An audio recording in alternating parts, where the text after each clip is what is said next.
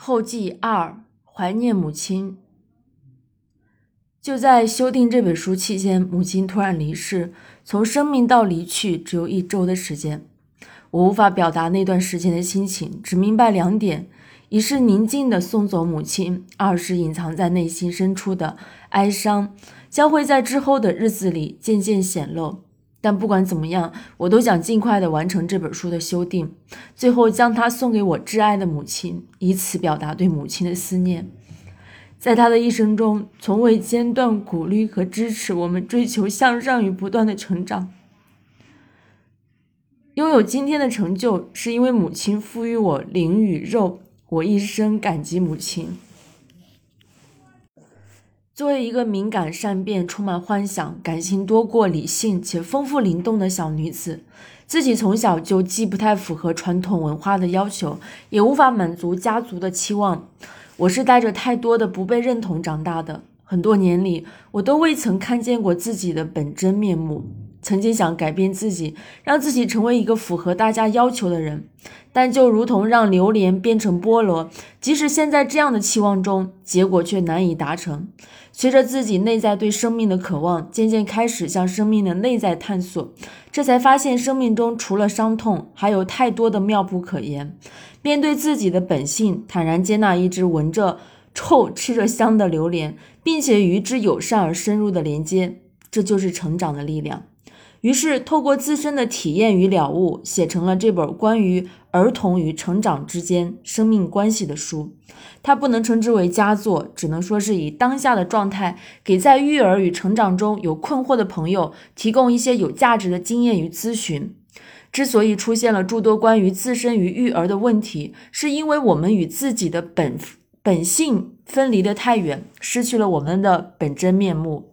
当我们无法看见自己的时候，我们就无法真切的看见孩子，看见他人，看见世界。所以，在选择了这一生之后，从充满灵性的临近世间，到经历痛苦的求得生存，再到觉知觉醒，最后回归本真面目，这个里程既痛苦又充满了吸引力。谁又能完全放下呢？既然如此，就用爱与勇气的力量。去探索你的内在的钻石吧。母亲走了，留下的只有爱。二零一二年十二月十八日，为母亲守孝期间。截止到这里呢，这本书《透析童年，探索成人与和孩子生命的内在连接》呢，就完全的为大家，呃，去朗读完了。我觉得这个是一个教育的真经。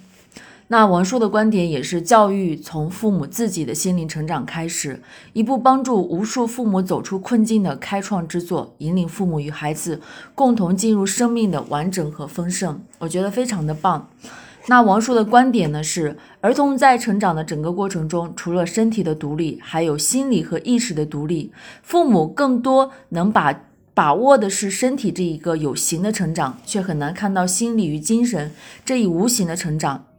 头脑中自以为正确的方式，让我们与孩子永远生活在两个频道中，难以通过心灵之爱与孩子产生内在的生命的连接。若想要进入孩子的内心，就需要先进入自己的内在生命。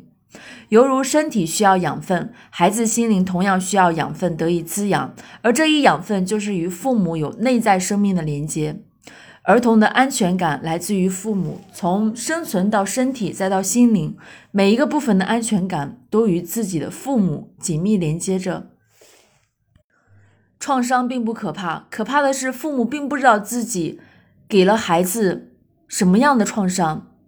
原生家庭对于一个人的影响力远远大于我们的想象。每个孩子的成长都没有办法离开家庭背景。当孩子从母亲那里获得充分的归属感时，他会发现他就是世界的一部分。孩子生活在细腻的感受里，敏锐地感受着我们，同时也渴望我们能够感受到他们，回应他们。问题不是我们不爱孩子，而是不知道孩子需要什么样的爱。